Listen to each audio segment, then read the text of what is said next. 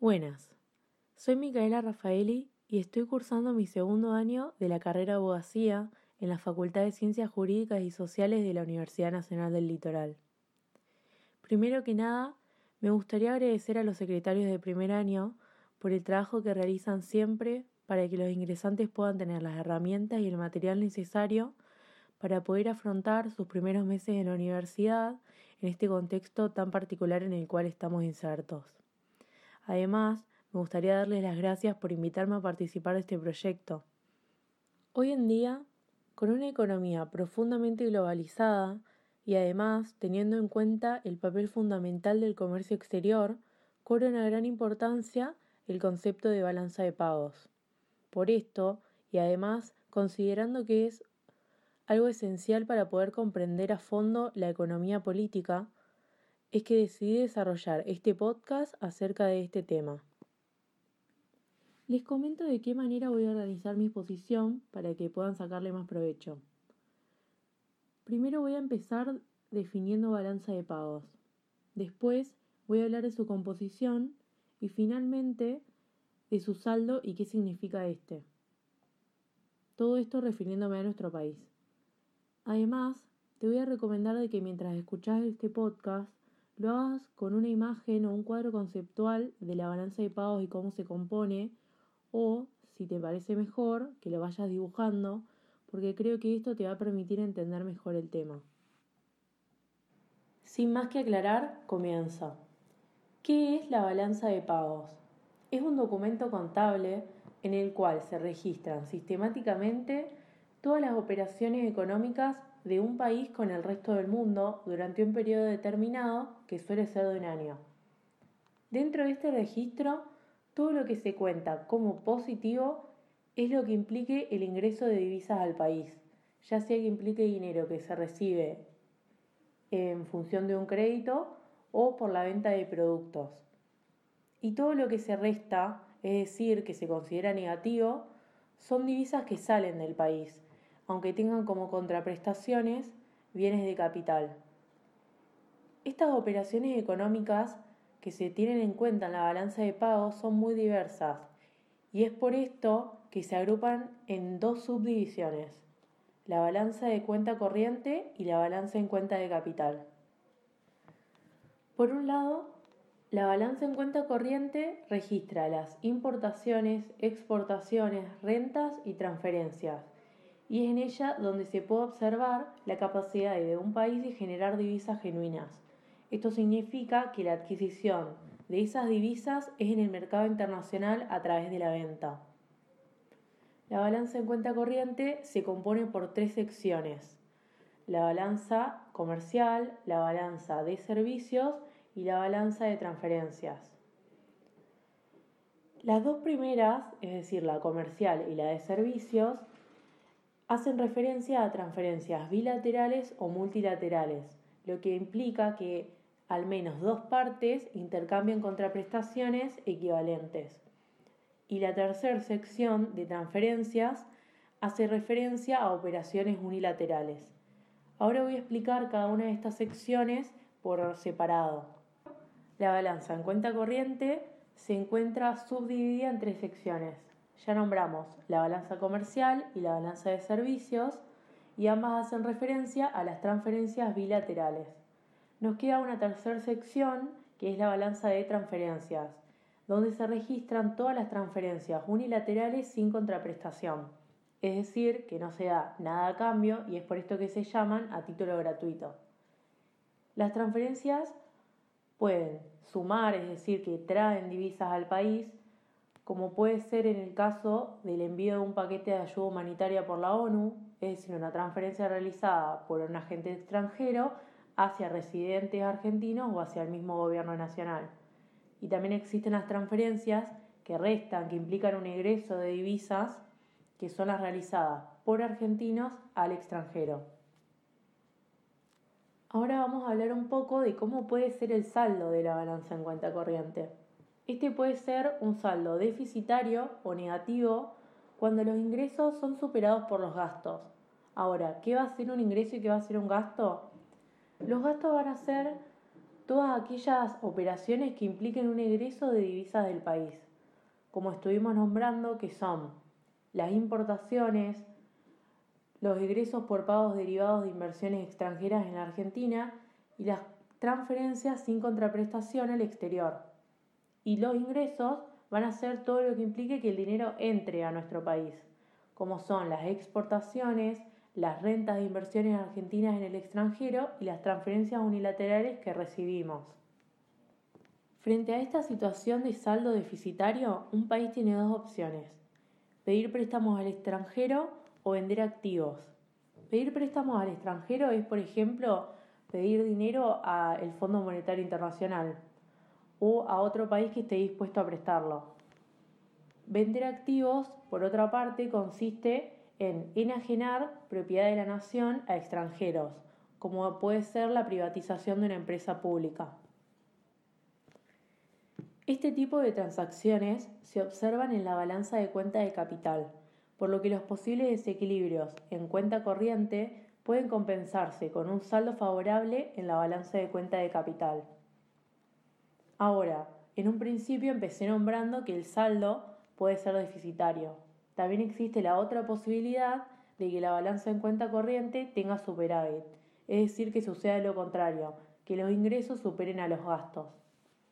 Ahora que ya hablamos de la balanza en cuenta corriente, vamos a pasar a la segunda subdivisión de la balanza de pagos, que es la balanza en cuenta de capital. Ella permite reflejar la disponibilidad de un país para financiar su formación de capital y modificar su posición acreedora o deudora. La balanza en cuenta de capital se subdivide en la balanza de capital a largo plazo, la balanza de capital a corto plazo y la variación de reservas. Ahora voy a explicar una por una, pero antes voy a hacer una aclaración para no dar lugar a confusiones.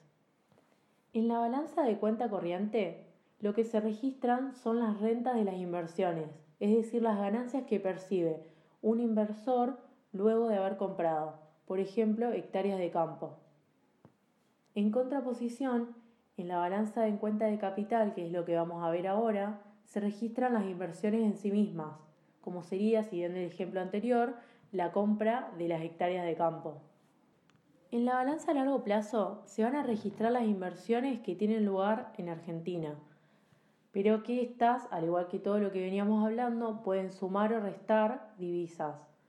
Van a sumar divisas cuando sean realizadas por extranjeros en Argentina y van a restar cuando sean realizadas por argentinos en el exterior. ¿Cómo pueden ser esas inversiones? Van a ser directas cuando sea, por ejemplo, la compra de una casa y pueden ser en cartera cuando lo que se intercambia es la propiedad de una empresa o sus acciones o su capital.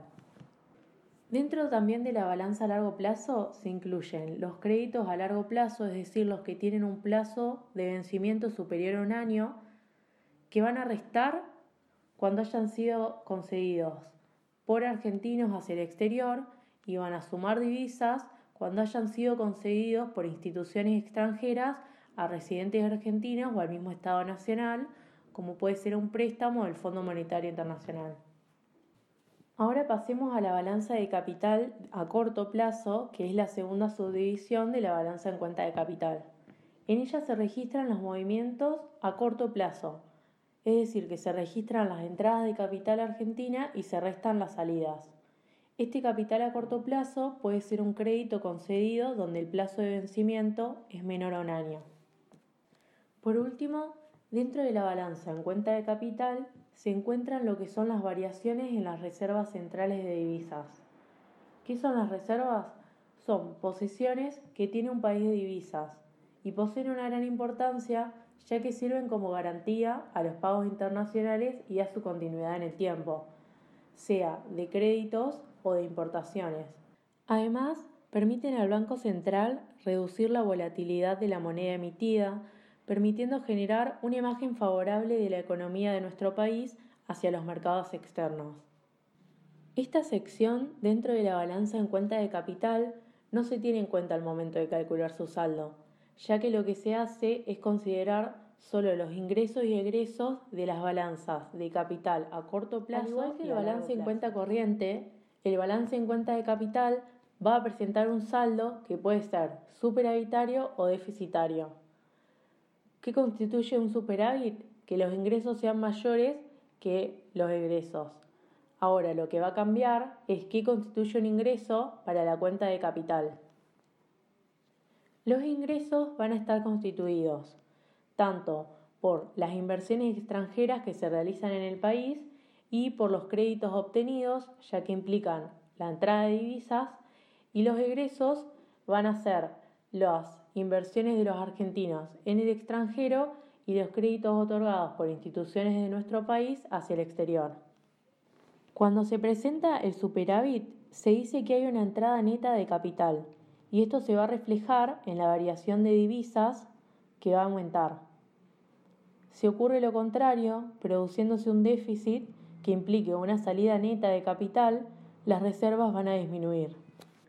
A su vez, el análisis de las reservas del Banco Central nos va a permitir determinar la situación de déficit o superávit de la balanza de pagos globalmente considerada. Este saldo de la balanza de pagos va a ser igual al saldo de la balanza en cuenta corriente sumado al saldo de la balanza en cuenta de capital, esta última sin considerar la variación de reservas. Este saldo de la balanza de pagos globalmente considerada va a ser igual a la variación de reservas. Si la cuenta corriente más la cuenta de capital presentan en conjunto un superávit, el saldo global de la balanza de pagos será superavitario y las reservas aumentarán. Si ocurre lo contrario, el saldo global será deficitario, incurriéndose en la pérdida de reservas.